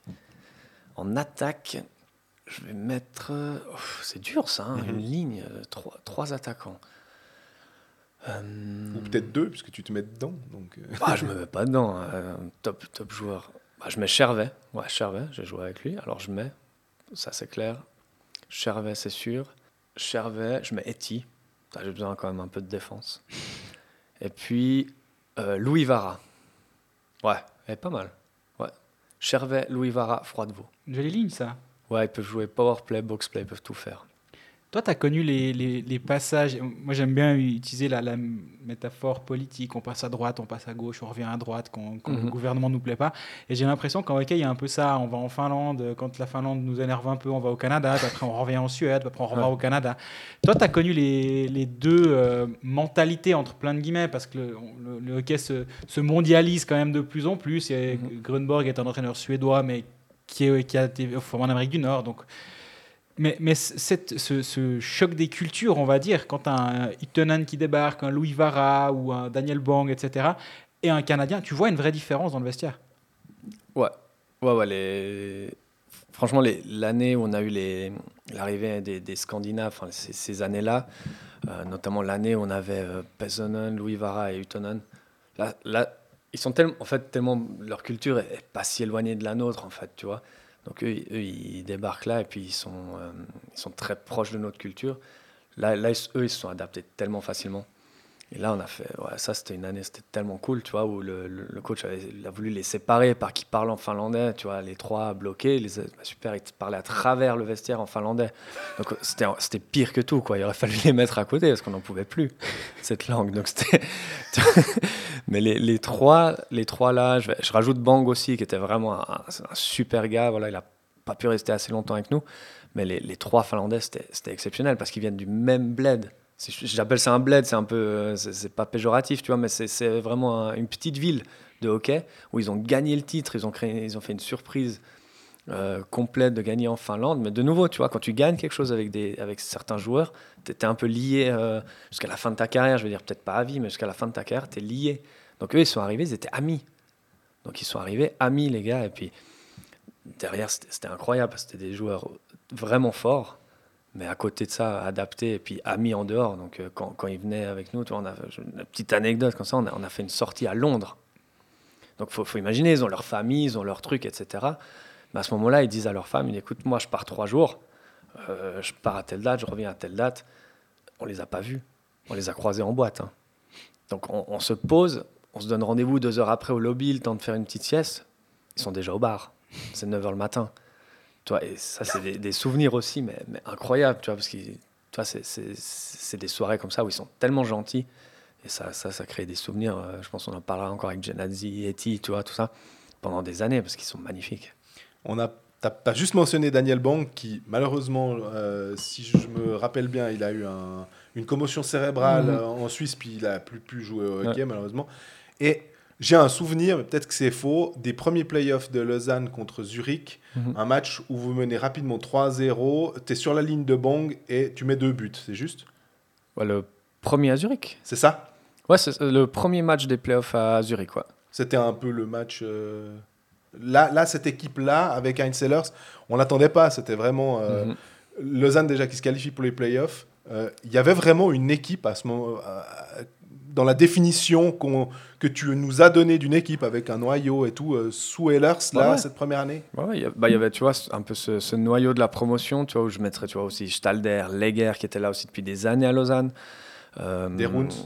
Deruns, bah, il a, ouais, il a, il a fait cette promotion-là aussi, tu vois, Deruns, Kons, il y avait, il y avait Reist encore, il y avait, bah, on avait, tu vois, un grand leader aussi dans le goal, tu vois, Christo. Euh, on avait aussi un peu une assurance derrière, tu vois, on n'avait pas trop de panique avec ça.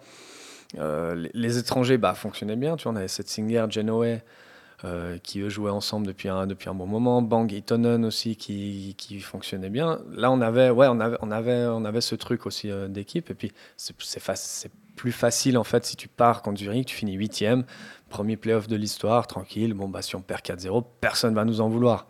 Et puis, on, est- parti là-dedans un peu sans, sans trop savoir. Et puis, bah, ce match dont tu parles, en fait, euh, on marque sur le premier shift en fait sur, euh, sur euh, une déviation de Blindenbacher, tu vois. Donc on commence le match, on a zéro shoot, on gagne un zéro. Tu vois, donc tu vois, quand les choses vont un peu dans ton sens, bah, bah après ça fonctionne, ça roule. Et puis Zurich, c'est vrai qu'ils aimaient pas jouer contre nous parce qu'ils avaient une équipe super talentueuse. Tu vois, Vic, il était aussi au top à ce moment-là. Ils avaient beaucoup, beaucoup de talent. Et nous, c'est vrai qu'on bloquait avec Heinz, on bloquait tout ça. Et eux, ils détestaient jouer contre nous. Dans la saison, on avait eu pas mal de succès. Ils aimaient pas jouer contre nous. Et puis bah, là, ils devaient se taper bah, au minimum 4 matchs. Puis ça les enchantait pas trop. Et puis bon, voilà, sur le dernier match, là, ils ont vraiment montré aussi qu'ils étaient supérieurs. On, on a perdu que 1-0, c'est vrai. Mais je pense qu'on aurait. Voilà, on a- on a- on n'avait pas de chance dans ce match-là.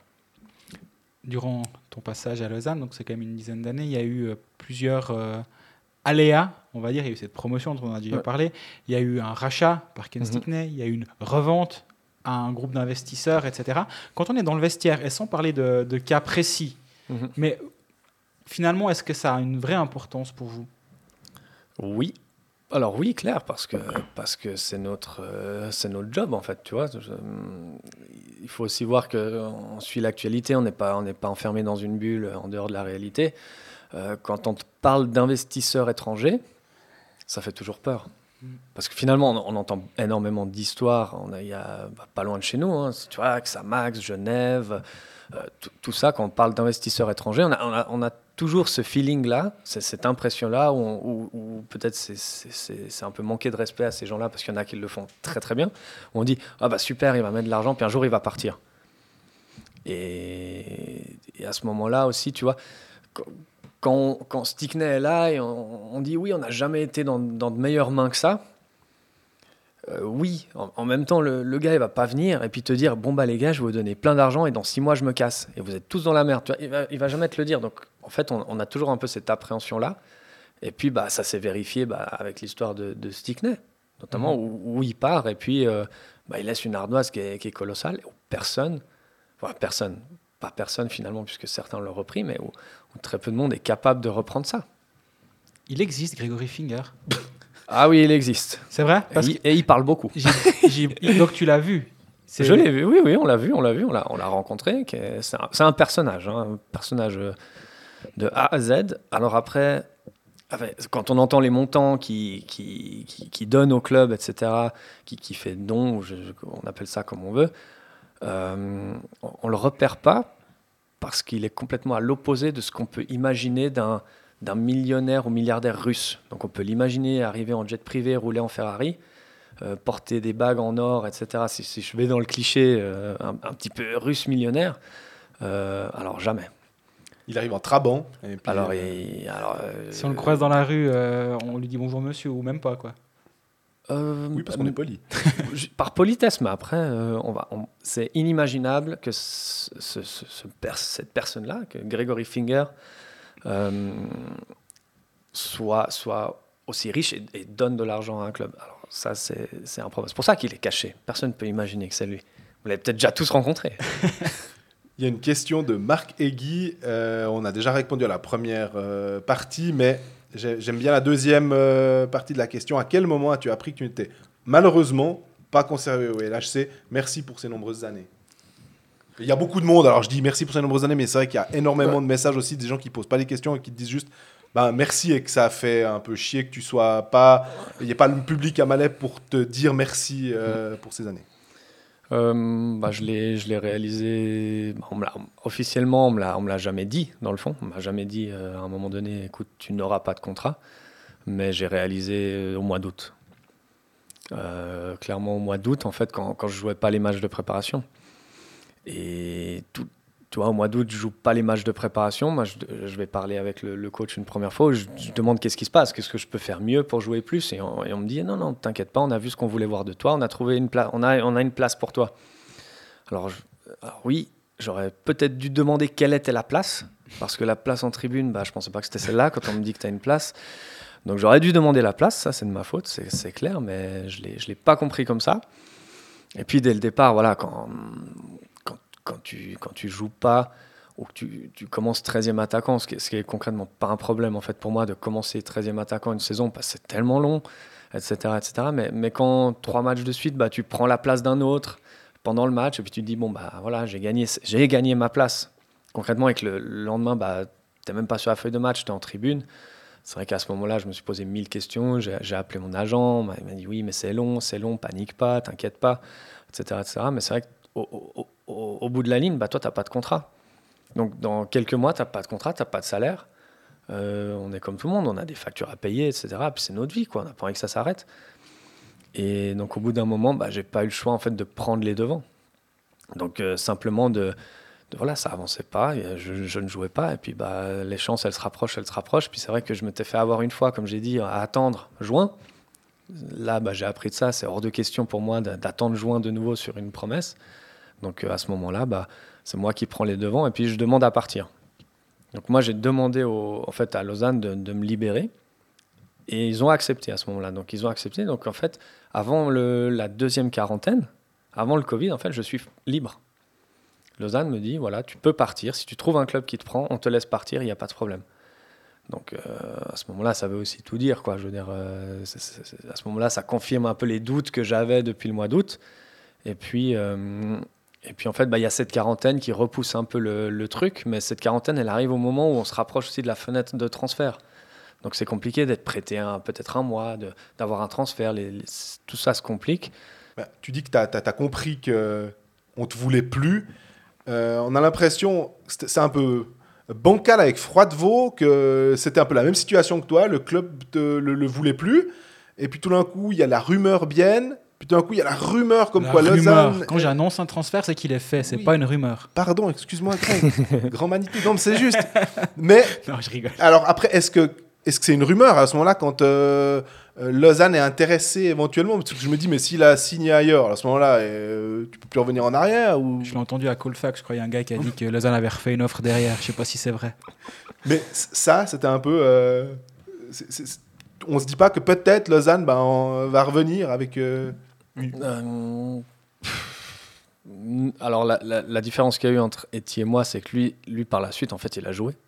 En fait, il avait, lui, il a, il a eu en fait un petit peu cette, euh, cette coupure où on lui a dit clairement, tu ne joueras pas cette année, euh, ou, très peu, ou tu vas dépanner. Et moi, en fait, je n'ai pas eu cette coupure-là, où on m'a toujours un peu gardé dedans, où on m'a dit, oui, mais ta chance viendra. Euh, dès qu'il y a un blessé, tu auras ta chance. Je peux pas changer l'équipe parce qu'on gagne en ce moment. C'est vrai qu'au début, on gagnait tous les matchs. Je peux, comprendre aussi que- qu'on ne veuille pas changer certaines choses. Et on, m'a toujours un petit peu gardé dedans. Donc, il n'y a pas un moment où on m'a dit clairement euh, on ne compte pas sur toi. euh, voilà, si tu veux rester, reste, mais on ne compte pas sur toi. J'ai jamais eu ce moment-là. Et puis, bah, je pense que Eti, bah, voilà, quand, quand on lui a dit ça, c'est sûr que lui, bah, il a cherché euh, de son côté. Euh, après, bon, bah, pour Bienne, euh, moi j'étais sûr que c'était Berne. Euh, j'étais surpris quand, quand j'ai entendu que c'était Bienne, parce que on- je parlais avec lui en lui disant Oui, mais Berne sera super bien, etc., etc. Tu vas retrouver des, des copains, etc., etc. Et lui, en fait, il m'a rien dit. Moi, j'étais sûr que c'était Berne. Bon, après, Bienne, ça, c'est son, son choix à lui, tant mieux pour lui. Ouais. Je pense qu'il je pense qu'il est très heureux. Mais mm, je pense qu'au au bout d'un moment aussi, on, reste aussi humain, on a, nos carrières, etc.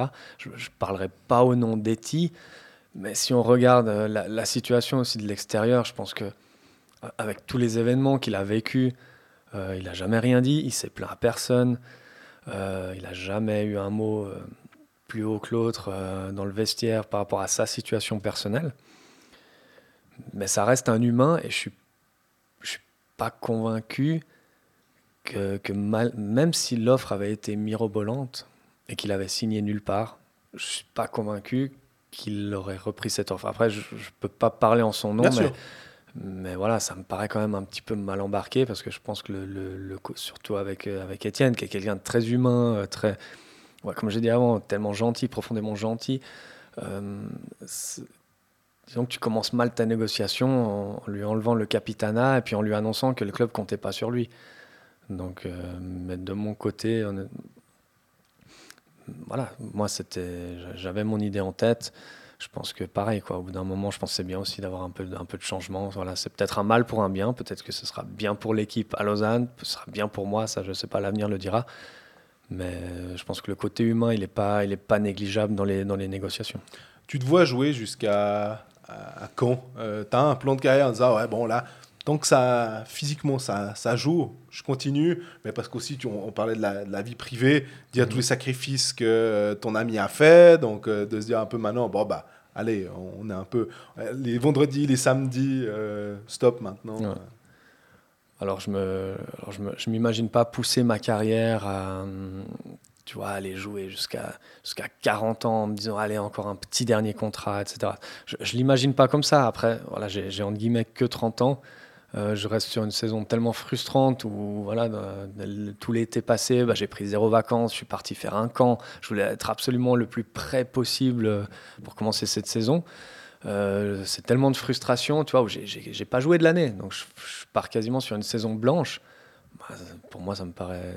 Tu vois, j'ai envie de retrouver le plaisir, tu vois, le, le- le plaisir de, de jouer, d'arriver à la patinoire. Tu, tu sais que tu vas jouer, tu, voilà, tu sais que si tu performes, bah, tu vas jouer. J'ai envie de retrouver ça parce que c'est ça finalement qui te tient dedans. C'est- pas les autres choses, c'est jouer qui nous importe, c'est pas les entraînements. De toute façon, euh, quand tu reviendras à Lausanne, tu auras droit à quatre articles euh, avant, euh, comment qu'est-ce que ça fait de revenir à Lausanne, etc. Ouais. Tu t'attends à ce que Lausanne te, te retire ton maillot? Non. Non, non, non. Bah, je- voilà, après, ça aurait été peut-être différent si, si j'avais arrêté cette saison, tu vois, où ils se disent, bon, bah, il ira nulle part. Bah, ça, me, ça me paraît euh, compliqué de, de retirer le, le maillot d'un d'un joueur qui finit pas sa, sa carrière à Lausanne. Donc, Qui sait Peut-être que. hein? ouais, qui sait, peut-être qu'on ne sait jamais trop de, de quoi l'avenir est fait, mais aujourd'hui, à l'heure actuelle, non, je pense pas que c'est dans les plans, et puis ça me, ça me dérange pas. Ton numéro, il a une signification ou c'était, il était libre? Alors, euh, alors, oui, il était libre, mais en fait, c'est une histoire de. c'est une histoire en fait de, chef matériel quand j'étais quand j'étais euh, à Genève. En fait, euh, j'avais le numéro 10 euh, parce que c'est celui que j'avais en junior. Je l'ai gardé après à mes débuts en Liga. Et puis quand Walski est arrivé, en fait, il m'a demandé s'il pouvait l'avoir. Donc à ce moment-là, je, voilà, c'est toujours un peu une hiérarchie. Voilà, il est plus âgé, etc. Donc moi, je lui ai laissé le numéro 10. Et puis c'est euh, Jimmy, euh, le chef matériel de Genève, où je lui ai dit, écoute, j'ai aucune idée de quel numéro prendre. Et puis il m'a dit, euh, il m'a dit, écoute, le 46, personne l'a eu à Genève, et comme toi, tu vas faire toute ta carrière à Genève et jamais partir, bah tu prends celui-là, puis on te retire le maillot, puis tu seras le seul dans l'histoire à l'avoir porté. Je dis bon bah super, parfait, l'histoire est belle. Et puis bah quelques mois après, j'étais à Lausanne, et puis pareil, quand on me demande sur un coup de fil euh, quel numéro tu veux, donc euh, moi je me dis bon bah le 10, mais il est retiré. Euh, je me suis dit année de naissance 91, bah il y avait Setzinger. Et puis j'ai dit bon bah ce 46, il est là, bah, bah 46 quoi. Donc euh, voilà l'histoire du numéro. Et donc tu essayes de le garder tout le temps maintenant, il n'y a pas de raison. Ouais, je, bref, je sais, oui, je pense le garder. Après, des fois, c'est des petites réflexions, mais c'est des sujets tellement, c'est des détails, mais euh, non, je pense le garder.